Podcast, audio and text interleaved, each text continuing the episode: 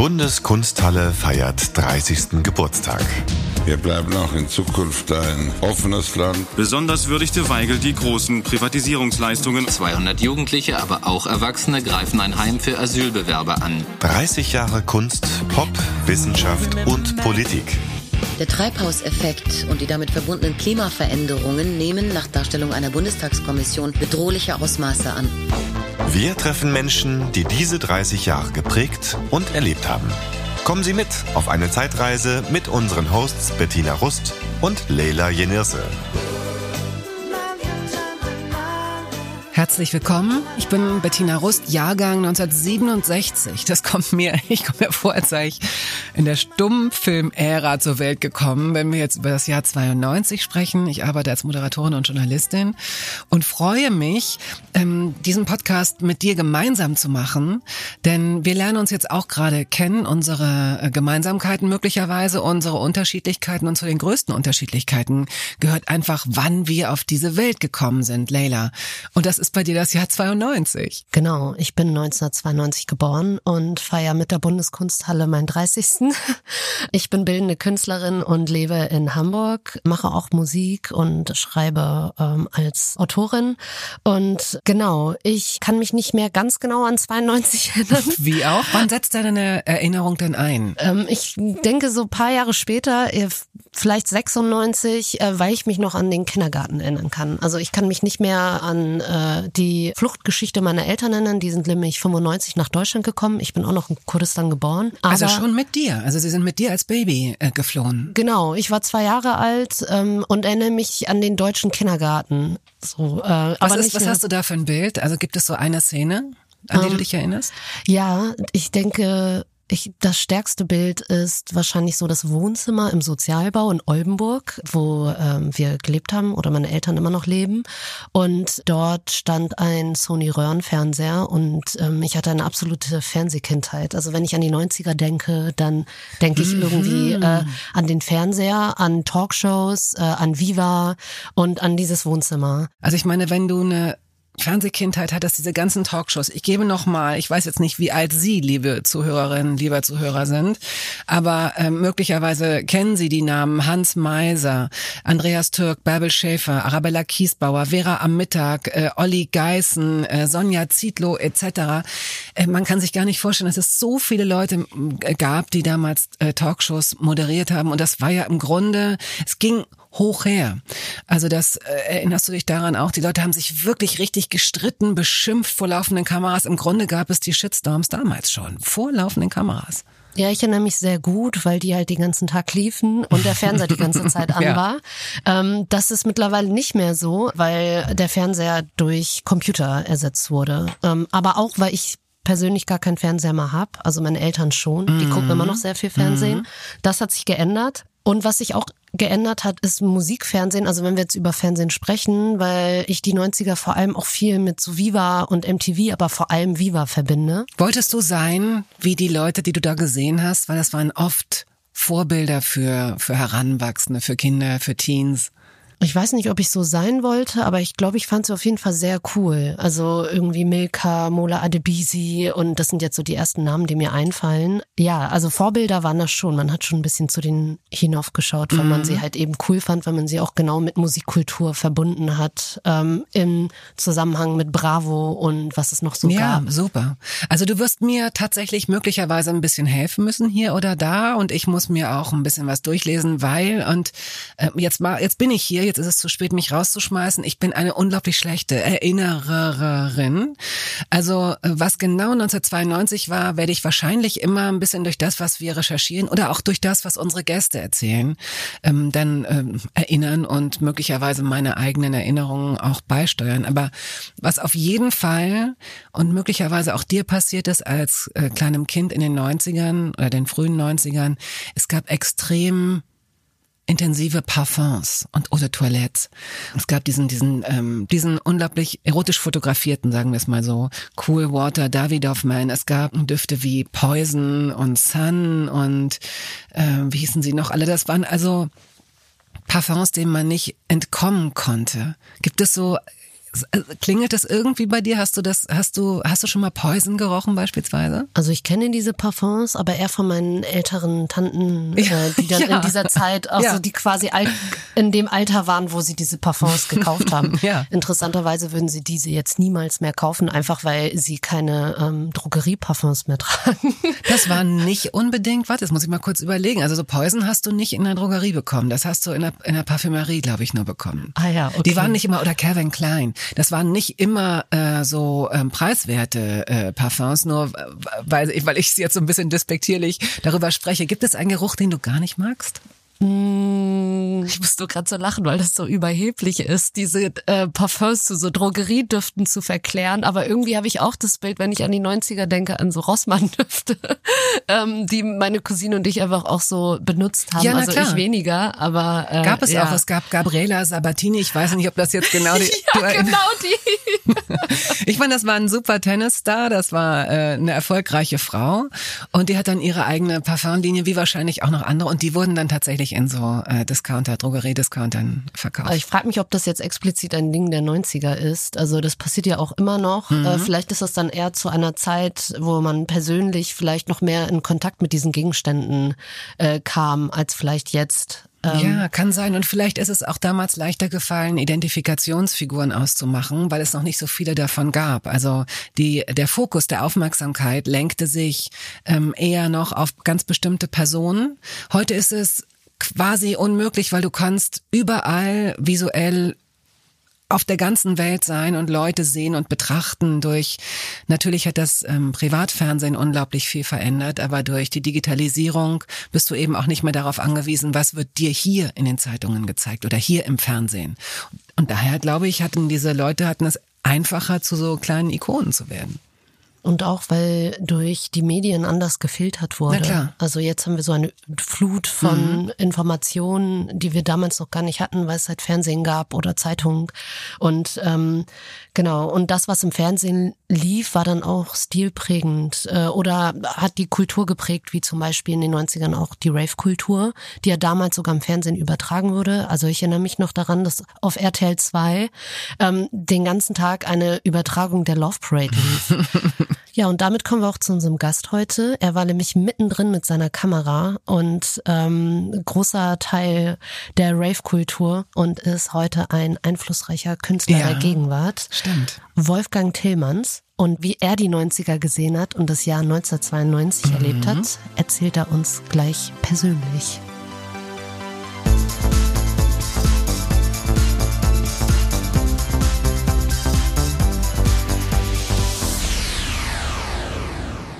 Und jetzt sitzt er hier bei uns im Studio. Schön, dass du da bist. Hallo, Wolfgang Tillmanns. Ja, danke für die Einladung.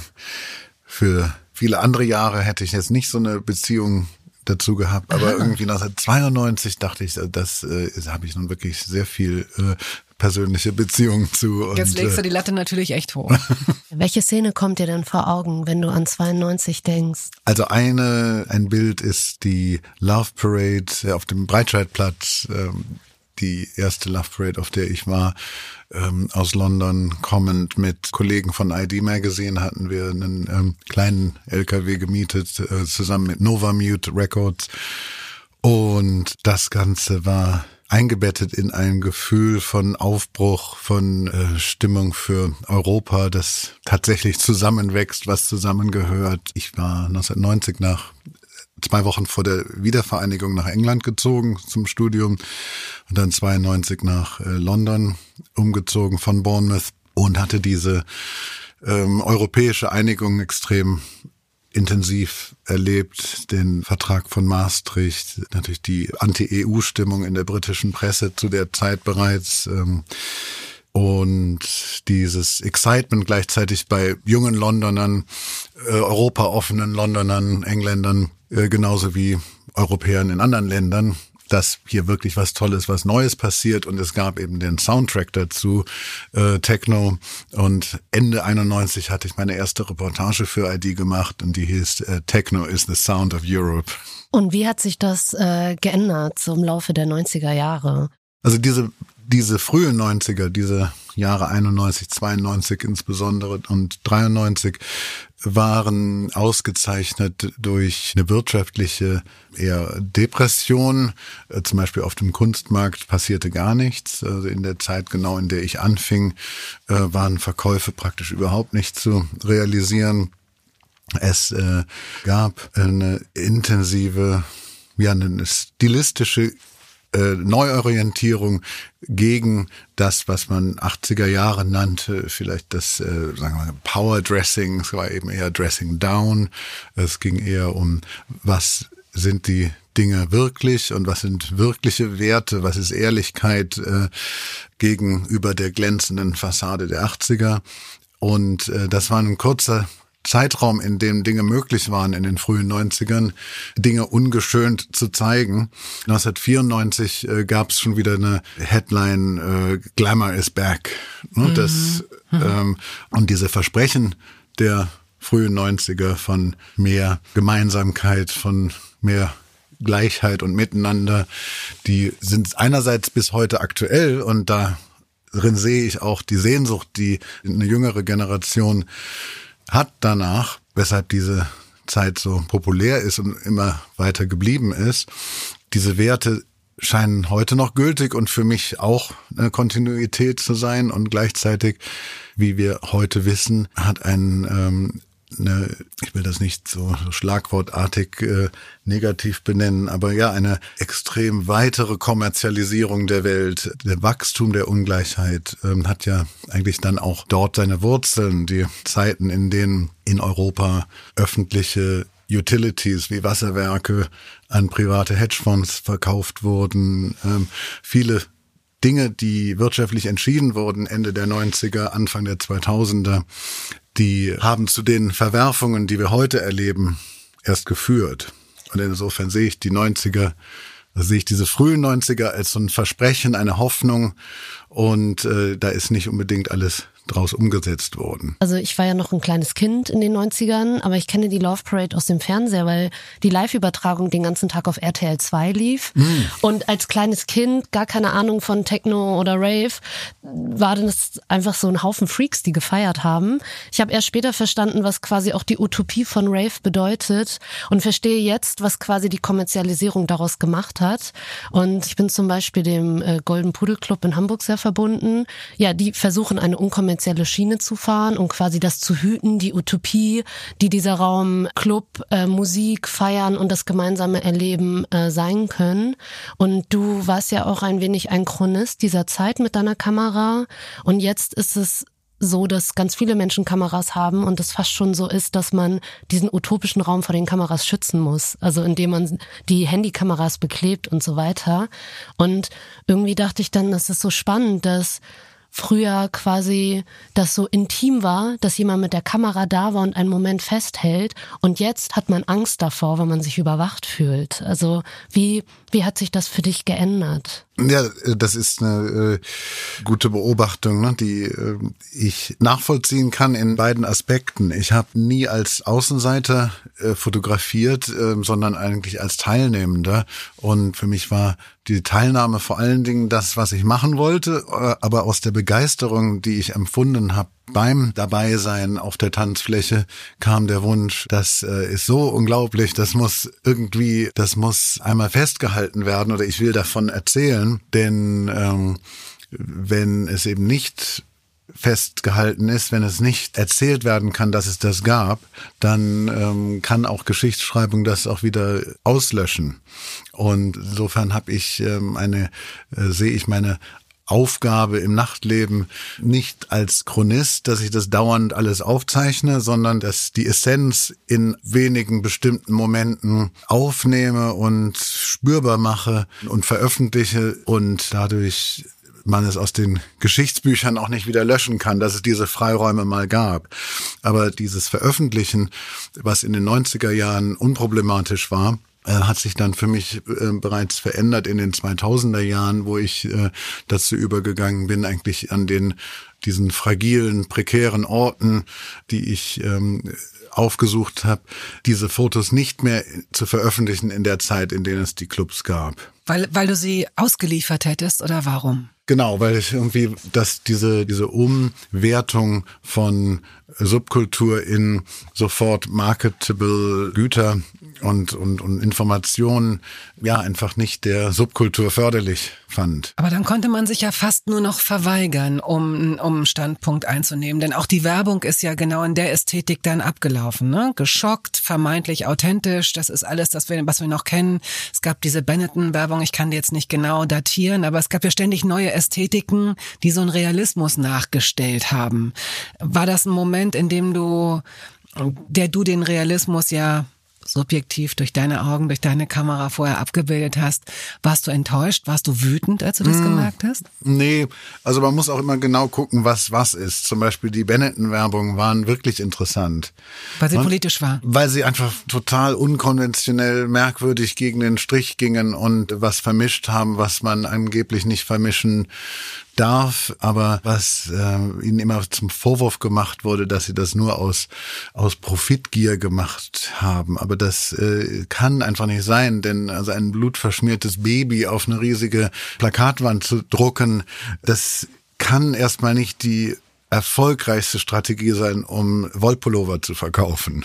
Das hat diese Firma aus Inspiration gemacht, die Inhaber und ihr Creative Director hatten in dieser Zeit eben gerade frühe 90er eine ähm, ja, Experimentiergeist gehabt, der sie wahrscheinlich eher Geld gekostet hat. Ähm, aber äh, was du sonst beschrieben hast, äh, diese ähm, Umwandlung von Subkultur in eine Werbesprache. Das äh, war früher nicht möglich. Ne? Früher war ja auch nicht in der Werbung der 20, äh, 30-Jährige als Hauptzielpunkt mhm. angesehen, ne? sondern es waren Erwachsene und junge Menschen waren eher eine Nebensache.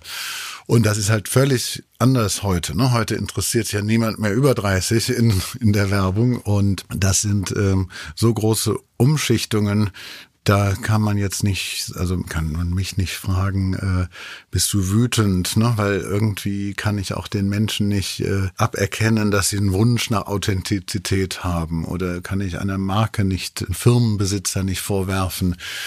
Du willst irgendwie ähm, das Gefühl von einem äh, zehn Jahre lang getragenen äh, alten Bundeswehrparker übersetzen in dein Kleidungsstück für 800 Euro.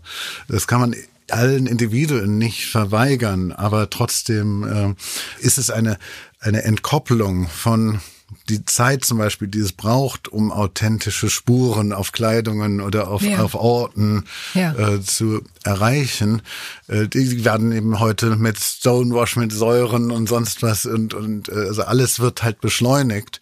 Und ich eigentlich insistiere in meiner Arbeit von Anfang an immer auf dass ich die Dinge nicht beschleunigen will, dass die Dinge ihre Zeit brauchen, dass es genaue Beobachtung braucht. Ich dachte gerade auch, so ein Rave braucht ja auch seine Zeit. Den hat man ja auch nicht in zwei Stunden hinter sich, sondern wenn er gut war, in ein paar Stunden mehr.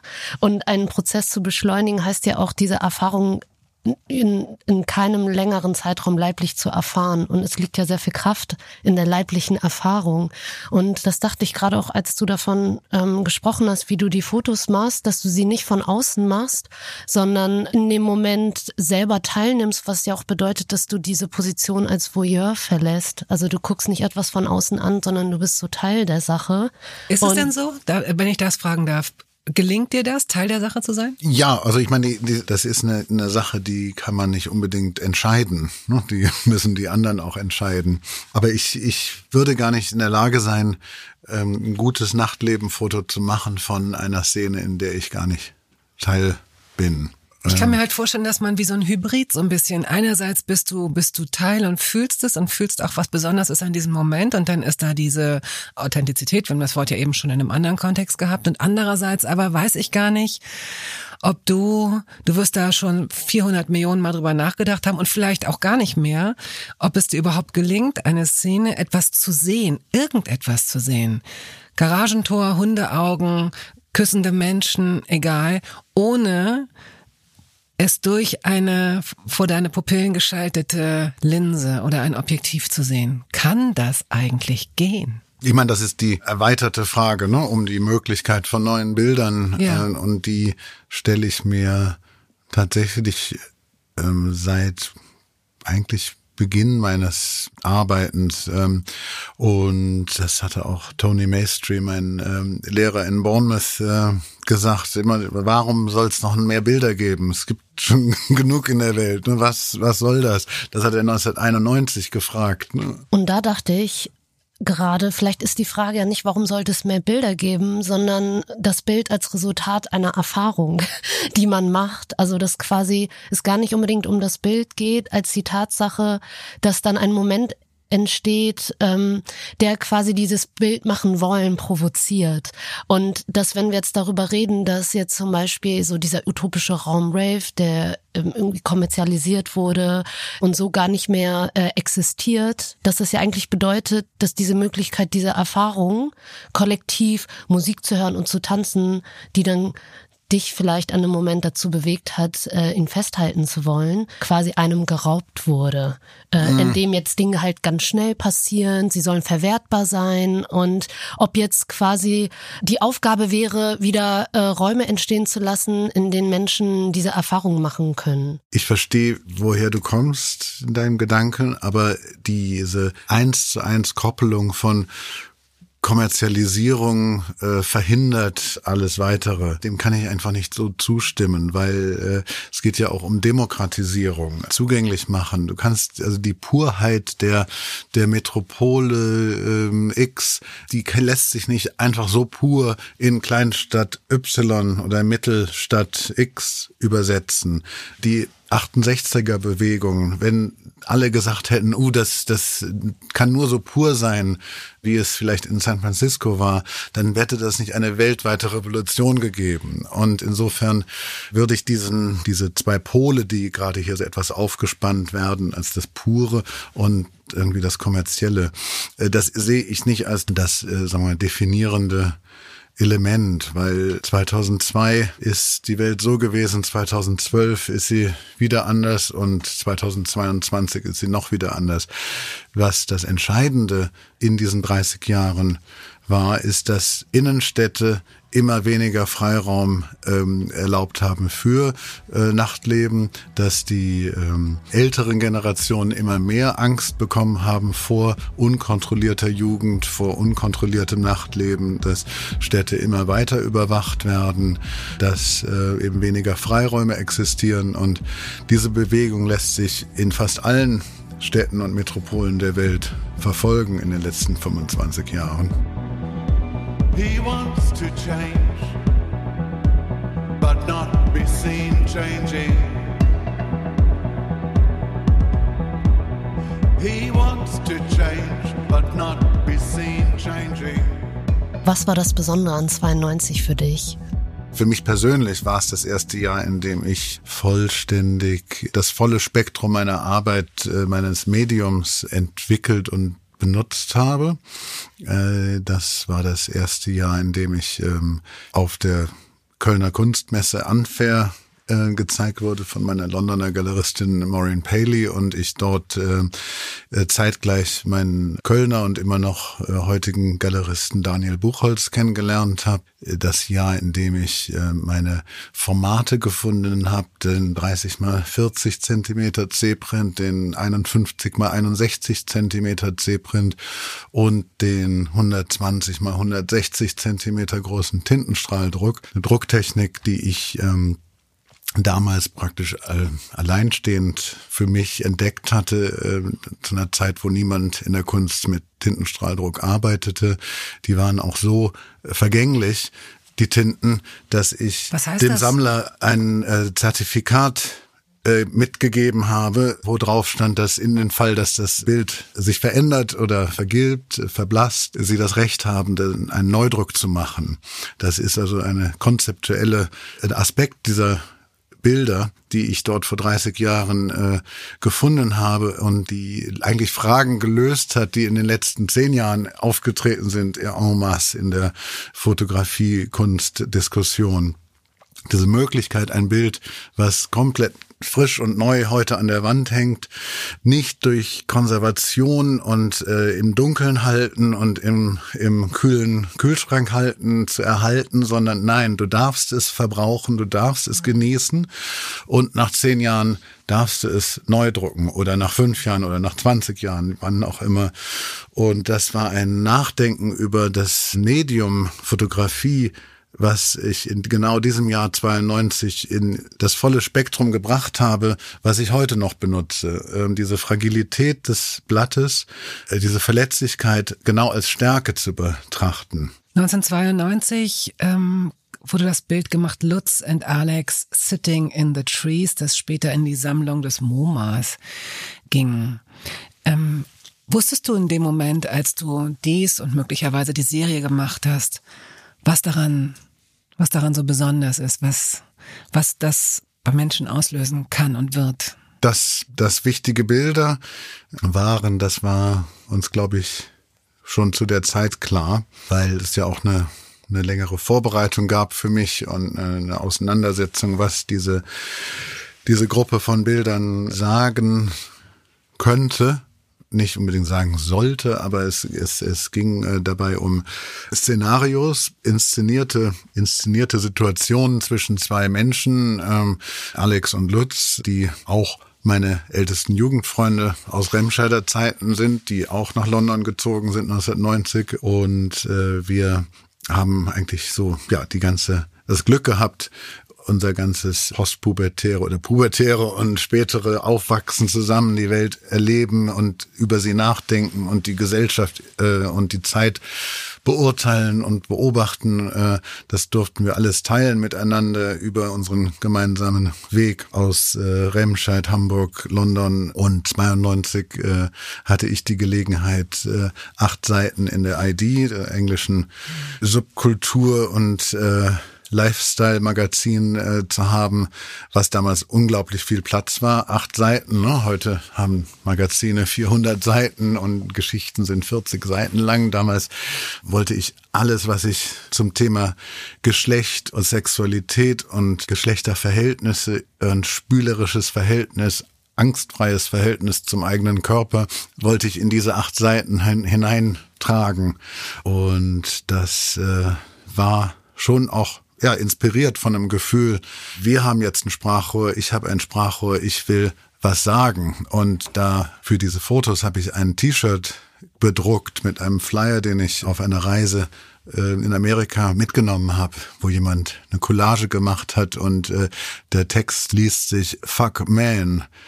They don't destroy themselves, they aim to destroy me and you. Fuck male domination. The freedom we seek to live, to love, to do. Und das hatte ich auf ein T-Shirt in der Eröffnungsdoppelseite gedruckt. Und das sind solche Gedanken, die man vielleicht als sehr zeitgenössisch heute sehen würde, in ihrer Präsenz und Dringlichkeit eigentlich schon vor 30 Jahren ja. gab. Ja. Und auch beim Nachdenken über 92 fiel mir natürlich ein die Los Angeles Riots äh, die im Ende April, Anfang Mai 1992 äh, sechs Tage ausbrachen, ähm, bei denen aufgestaute Wut über die rassistische Ungerechtigkeit konkret in Los Angeles aufbrach, als die Polizisten, die Rodney King im Jahr 91 verprügelt hatten vor laufender Kamera, freigesprochen worden sind. Der Kampf gegen Rassismus und ein Wunsch nach Respekt zwischen den Geschlechtern ist vor 30 Jahren auch spürbar, konkret in der Welt gewesen. Das ist nicht, äh, man kann nicht heute so tun, uh, das ist jetzt alles neu. Ne? Und würdest du sagen, haben wir einfach, sind wir in einem Vakuum eigentlich und bewegen und entwickeln uns gar nicht weiter? Oder haben wir, beißt sich hier die Katze in den Schwanz und wir leben einfach immer nur in Kreisen und Schlaufen? Also könnte man denken, aber ich habe auch das Gefühl, dass ähm, das, was wir seit 2015, 16 erleben mit mit dem ähm, rechtspopulistischen Erfolgen, ähm, mit ähm, antimodernen Bewegungen, wir ja auch äh, das als Resultat, als Pushback sehen müssen dafür, dass es auch 60 Jahre, 80 Jahre emanzipatorische Erfolge gab. Es gibt ja Frauenwahlrecht erst seit 1918. Äh, das war vorher ganz vielen Männern ein Dorn im Auge. Es gibt äh, homosexuellen Gleichstellung, den Beginn der, der Dekriminalisierung seit 1969. Das sind ja alles Fortschritte, die wir heute für gegeben hinnehmen, aber es gibt Kräfte in der Gesellschaft, die eigentlich sich nie damit abgefunden haben. Und die haben gesagt, oh ja, jetzt ist mal genug mit, mit Gleichstellung, jetzt ist mal genug. Und, und äh, das ist auch in allerneuester Vergangenheit so, dass ähm, jetzt ist homosexuellen Gleichstellung, sagen wir mal, in der Mitte der Gesellschaft angekommen. Und da fragt man sich, wo kommen denn jetzt die ganzen Non-Binären her und äh, Transpersonen? Äh, und ähm, ja, die sind, die die konnten überhaupt nicht daran denken, vor 30 Jahren vielleicht ihre Gefühle auszudrücken in einer binären, homosexuellen, heterosexuellen ähm, ähm, Spektrum. Und insofern, ich sehe nicht, dass wir uns ähm, überhaupt nicht weiter bewegen. Ne? Die Gesellschaft hat sich enorm gut weiterentwickelt. Und wenn die Präsenz von Reaktionären und äh, und rassistischen Elementen in der Gesellschaft uns heute beunruhigt. Ähm, was sollen die Leute gesagt haben in früheren Jahrzehnten, wo alle Richter ähm, mal Nazis waren oder wo alle Richter in, ähm, in einem 60er Jahre Amerika eigentlich ein rassistisches ähm, System unterstützten. Insofern also ich bin, eigentlich bin ich wirklich optimistisch. Es ist natürlich das heute. So. Das bin ich aber auch, weil ich das auch selbst bei mir merke, äh, in meiner Generation, dass Dinge jetzt möglich sind für mich mhm. auch, die ich mir in den 90ern nicht hätte vorstellen können. Ich meine, da war ich auch noch ein kleines Kind, aber ich glaube so, die Räume, die ich jetzt habe äh, und die Möglichkeiten, an die hätte ich nicht äh, gedacht. Ich denke auch, dass das eine Illusion ist, dass Dinge nur besser werden. Also wir werden immer Dinge haben, die besser sind, aber die auch wieder schlechter werden. Also wer hätte denn mit dem Brexit gerechnet? Und äh, da warst du ja auch sehr involviert mit einer Kampagne, äh, die du 2016 mitgemacht hast. Du hast die jetzt gerade aktuell wieder bei Insta, glaube ich, veröffentlicht, ne? Oder reingestellt? Ja, einfach weil ich äh, damals 2016 Brexit einfach als eine ein äh, Geschenk für autoritäre Regime gesehen habe. Die Uneinigkeit von Europa säen wollen. Also diese, dieses Engagement für die EU kam aus einer Notwehr, weil ich habe gemerkt, dass keiner bereit ist, äh, sich dafür positiv einzusetzen und alle das als gegeben annahmen und als unkaputtbar sozusagen etwas, was die Eltern machen, das, das braucht man nicht zu schützen, das wird schon immer da sein. Und äh, dass das eigentlich eine ganz fragile Sache ist, dieser Antinationalismus, äh, der dort äh, im Nachfeld des Zweiten Weltkriegs entstanden ist und äh, der genau in dem Moment, wo die letzten Überlebenden des Zweiten Weltkriegs versterben, die Leute diese europäische Einigung als nicht mehr heiliges Gut sehen und es zerstören wollten. Und das ist mir damals 2015, 16 17 ganz konkret bewusst gewesen und meine Warnungen, manche haben gesagt, was riecht er sich auf? Das wird ja sowieso nicht passieren und äh, vor allen Dingen dieses diesen größeren Kontext ähm, in Bezug auf Putins Russland, ähm, den haben vielleicht nicht alle damals gesehen, aber wie gesagt, äh, Russland hat den französischen Front National Kredite gegeben. Russland, Putins Russland hat rechtsnationale Kräfte in ganz Europa gestärkt, in der Hoffnung, dass die EU geschwächt wird. With this Sony telephone 4K video is in your palm Du hast 2017 äh, selber dein erstes Album veröffentlicht und ähm, vielleicht hören wir da mal kurz rein.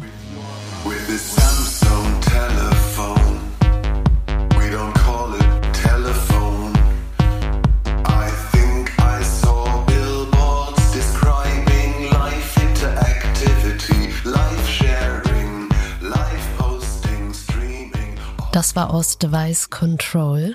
Und es gibt so ein schönes Zitat von Agnes Martin, die gesagt hat, auf Musik reagieren die Menschen mit Emotionen und von der Kunst verlangen sie Erklärung. Das leitet vielleicht zu meiner Frage über, was dich dazu verleitet hat, äh, dieses Album zu machen. Also Musik äh, was my first love. nee, nee, das war Astronomie. Aber ich hatte in, den, in, in Remscheid so mit 17, 18 eine ganz intensive Zeit, in der ich Musik gemacht hatte mit einem äh, Freund und äh, Texte geschrieben habe. Und äh, das Ganze ist dann abrupt zum Ende gekommen, als Bert die Stadt verlassen hat und, äh, und ich irgendwie nicht den Mut oder Anschluss hatte, dann äh, jemand anderes zu finden. Und dann äh, ist äh, dieser Wunsch, ähm, weiter Musik zu machen, irgendwie in dem in dem Clubleben in Hamburg und das äh, und der und dem Annehmen der Kamera als mein eigentliches neues Ausdrucksmedium und die äh, die Fotokopien der Fotokopierer als als äh, als mechanisches Ausdrucksmittel, was ich am Ende viel feinfühliger fand als die äh, die äh, Dinge, die ich vorher vielleicht mit meinen Händen gemacht hatte. Äh, so ist die Musik etwas, das aktive Musikmachen ins Hintertreffen geraten und ähm, so Mitte der 2010er Jahre hat sich das irgendwie seinen Weg wieder ähm, ins äh, vordere Bewusstsein geschlagen und ich habe Sprache als ähm, Werkzeug und Ausdrucksmittel äh, nochmal ernster genommen. Und das vielleicht auch diese Plakat, diese Poster, diese Zeile What is lost is lost forever. Ist einerseits ein Gedanke gewesen, andererseits ist es eine Songzeile gewesen, dann ist es wiederum auf dem Plakat gelandet, ähm, also dieses ganze ähm, Musik machen hat viel mit Sprechen zu tun für mich. Spürst du denn, dass du weniger Aufmerksamkeit für die Fotografie hast in den Momenten, in den Phasen, in denen du dich der Musik so widmest? Ist das wie so eine Affäre, die sich dann so, mm. ja? Ja, das ist eine, ähm, das Gegenteil hat sich herausgestellt dass ich ähm, dadurch, dass ich mich um andere Dinge kümmere, ähm, wiederum äh, einen freien Geist für Fotografie entwickelt habe. Mhm. Auch als ich zum Beispiel 2003 bis 2009 Professor an der Städelschule in Frankfurt war und habe ich diese drei Tage, vier Tage im Monat, äh, in denen ich mich halt einfach um andere Menschen gekümmert habe, im Kopf einfach völlig bei denen war, ähm, ist, ist ähm, diese, dieses, äh, diese, diese Closed Loop, diese, diese Schleifen, in denen man sich halt als Künstler äh, zwangsläufig auch um sich selbst aufdreht, ähm, unterbrochen und man und, äh, und, und das erlaubt, Dinge wieder neu ah, zu ja, okay. sehen. Und insofern habe ich, ähm, bin ich froh, dass ich das mein ganzes Leben lang immer Möglichkeiten mir erlaubt habe, ähm, äh, das zu unterbrechen, was ich vielleicht gerade am dringlichsten tue oder wo ich vielleicht am erfolgreichsten gerade drin bin, wo vielleicht Leute wollen, äh, machen noch mehr davon. Und ich habe da immer eine Intuition gehabt, vielleicht gerade dann da mal Pause zu machen. Ne? Und äh, so sehr ich mit ähm, also multimedial arbeite in den letzten zehn Jahren, hält das vielleicht wirklich gerade das Interesse auch dann wiederum an der Kamera, an dem Foto frisch. Weil vielleicht auch nicht so viel Druck auf das eine Medium lastet, wenn man auch noch anderweitig unterwegs ist, jetzt wie zum Beispiel mit der Musik, die ja auch sehr intuitiv erfolgt, äh, erfolgen kann. Ähm, und du hast ja plötzlich wieder angefangen, Musik zu machen nach all so vielen Jahren. Fühlt man sich dann wieder 30 Jahre jünger? Das, äh, da ist oft Wunschvater des Gedanken.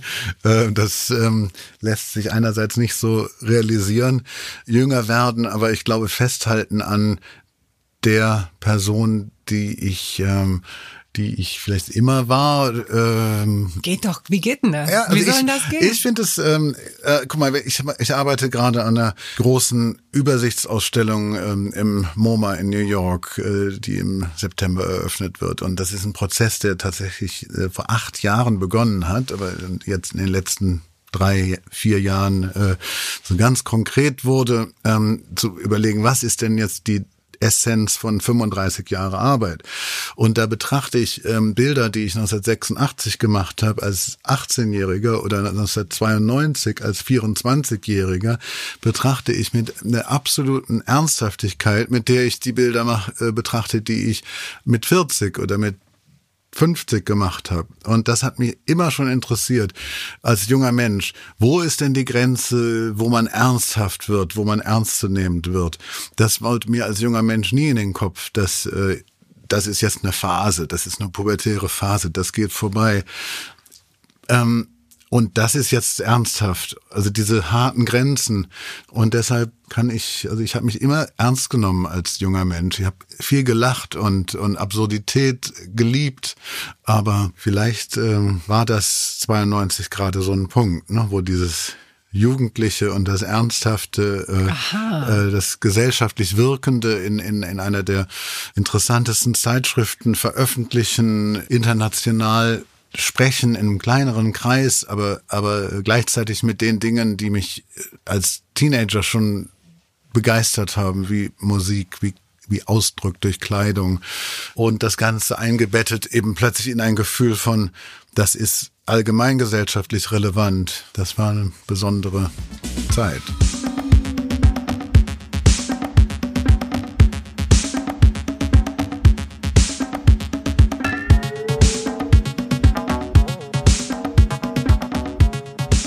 Wir haben noch gar nicht über das Thema AIDS gesprochen. Ähm, welche Rolle ähm, spielt das 1992? Wie hast du es wahrgenommen?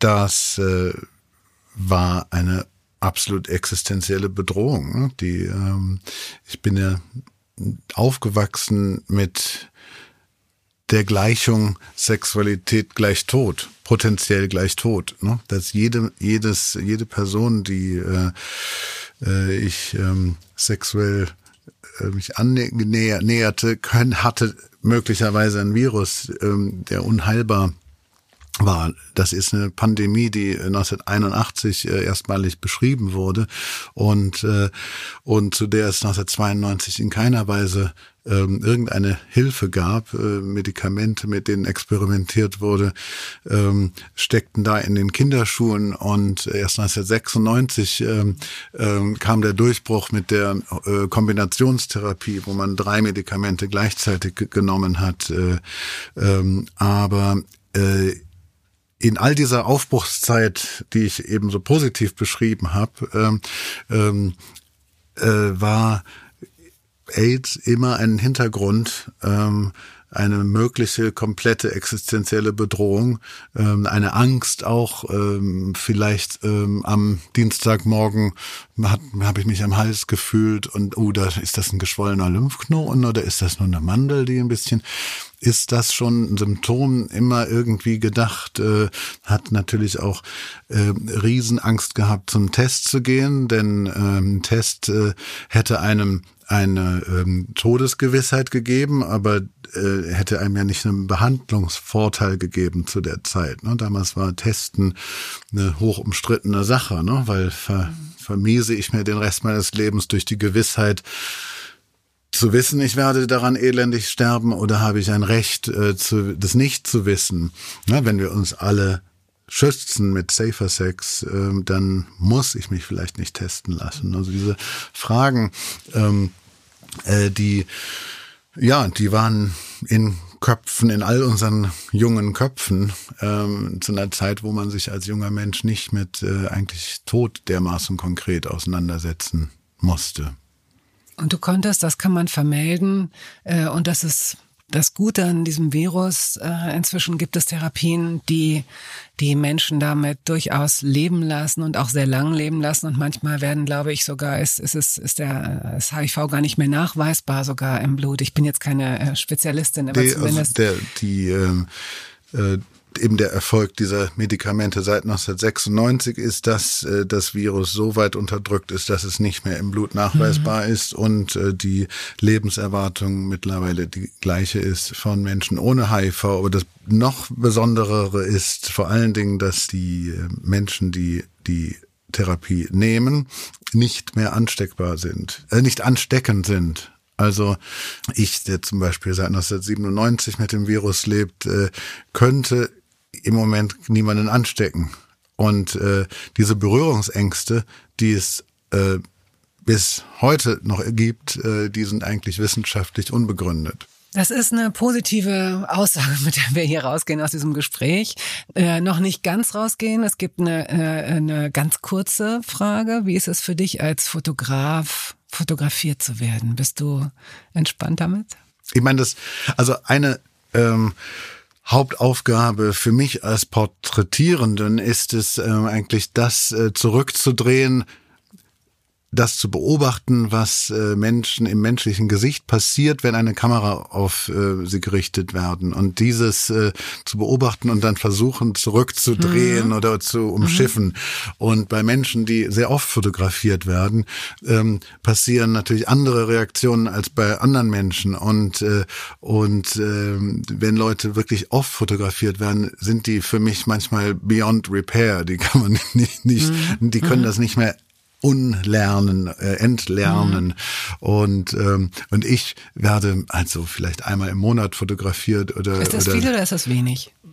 Äh, also das für viele ist das viel und für für andere, für einen Fußballstar ist es ist das maximale Privatheit. Und ne? für dich kriegen wir ach, dieses Gesicht noch. Sieht nee, genau, man, genau. Und das ist einfach die Sache, dass also ich äh, hätte Angst davor oder mh, hm, ich würde ungerne so werden, dass ich einfach genau weiß, wie ich aussehe und das Bild das Bild so gebe. okay. no, no, weil wenn man das einfach so, mhm. weil wenn ich wenn ich das so Leute sehe, dass Leute einfach nur mir das Gesicht geben und gar nicht auf einen Dialog einlassen, äh, dann ist natürlich auch, sind die Kommunikationskanäle verstopft und das hoffe ich, dass das nie mit mir passiert.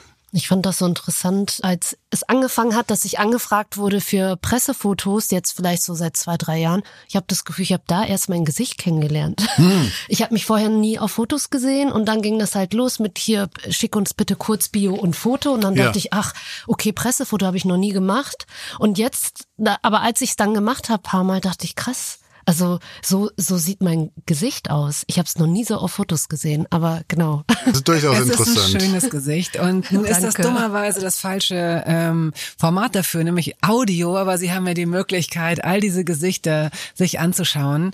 Ähm, wir sind jetzt hier mit diesem Gespräch, äh, sind wir am, am Ende angelangt. Vielen Dank, dass du dir die Zeit genommen hast, aber du kommst hier nicht raus ohne einen Song, der für dich in irgendeiner Weise repräsentativ war für das Jahr 1992. Für welchen hast du dich da da entschieden? Für Age of Love von äh, Jam and Spoon, dem Frankfurter Produzentenduo, wobei es ist wichtig, es kommt auf die Version an und zwar den Watch Out for Stella Remix. Äh, der kam 1992 raus äh, und da ist irgendwie eine Leidenschaft, ist eigentlich auch eine simple Techno-House-Produktion, ähm, die vielleicht äh, damals auch manche Leute gesagt haben, das ist vielleicht zu kommerziell, aber ich fand es in seiner Popularität äh, wahnsinnig ansteckend äh, und Film ab.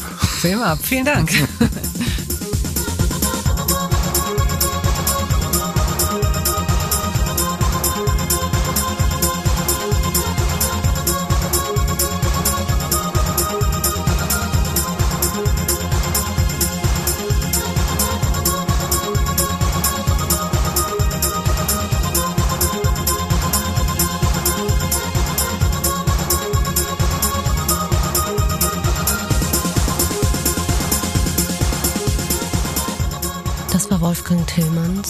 optimistisch aus den vergangenen Jahren ähm, in die Gegenwart und damit wahrscheinlich auch in die Zukunft blickt.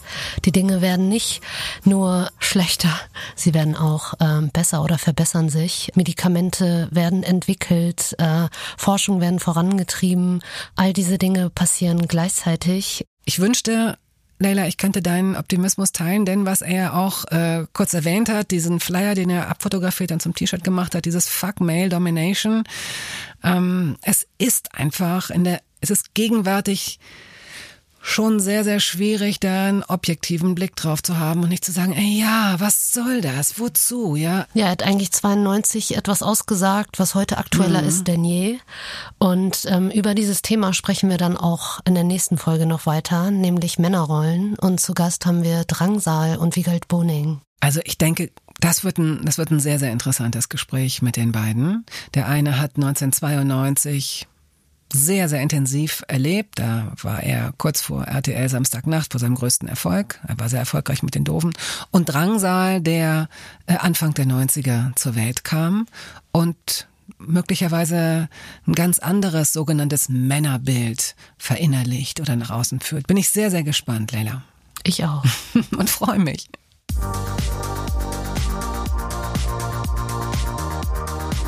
Ich bin Agnieszka Lulinska bin Kuratorin hier in der Bundeskunsthalle und seit 30 Jahren im Dienst.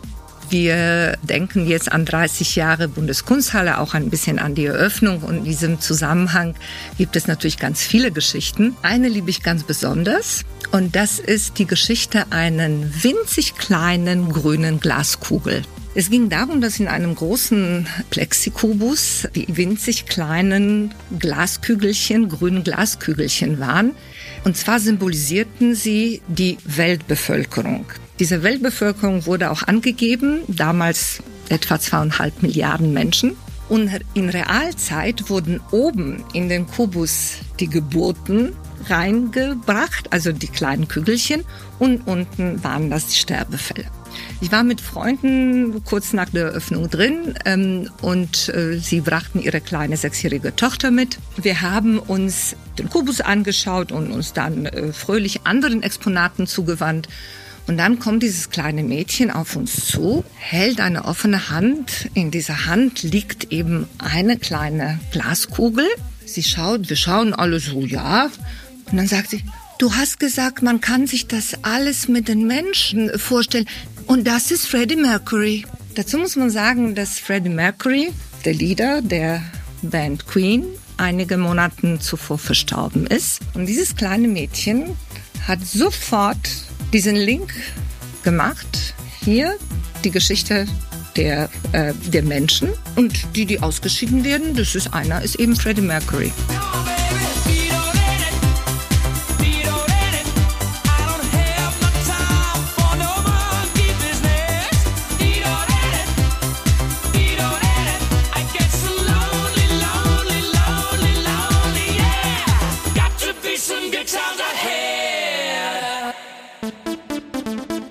...1992. 30 Jahre Gegenwart. Sie wollen mehr hören, sehen, erleben? Besuchen Sie uns in unseren Ausstellungen. Farbe ist Programm. Das Gehirn in Kunst und Wissenschaft. Simone de Beauvoir und das andere Geschlecht. Und Identität nicht nachgewiesen. Oder in vielen Filmen, Konzerten, Talks und Podcasts auf bundeskunsthalle.de. 1992, 30 Jahre Gegenwart, ist ein Podcast der Bundeskunsthalle in Zusammenarbeit mit Bose Park Productions. Idee und Redaktion Kolja Reichert. Realisation Kali Köhler.